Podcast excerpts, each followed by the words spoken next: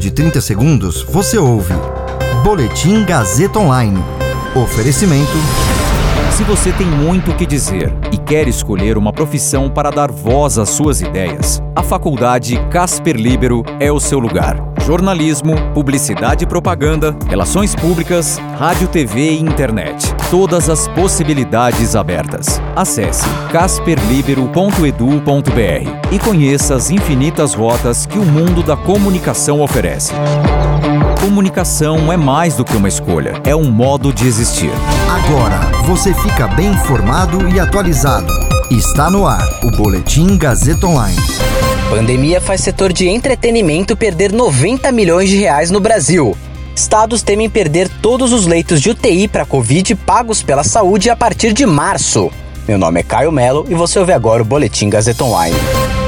O Brasil passou das 240 mil mortes causadas por Covid-19. A pandemia também trouxe outros números alarmantes em diversos setores, incluindo o do entretenimento. Segundo Dorene Caramori Júnior, presidente da Associação Brasileira dos Promotores de Eventos, a ABRAP, os números são os seguintes: mais de 350 mil eventos deixaram de ser realizados no ano passado, incluindo shows, festas, congressos, rodeios, eventos esportivos e sociais, teatro, entre outros. Isso fez com que o setor deixasse de faturar ao menos 90 milhões de reais. Hoje, 97 em cada 100 empresas não estão trabalhando. Cerca de um terço das empresas fechou suas portas e um terço vão ter muita dificuldade para reabrir. Há duas semanas, cerca de 50 profissionais do setor do entretenimento, principalmente do mercado sertanejo, se reuniram com o presidente Jair Bolsonaro e alguns ministros para pedir medidas. Parado desde março, o setor pleiteia uma linha de crédito,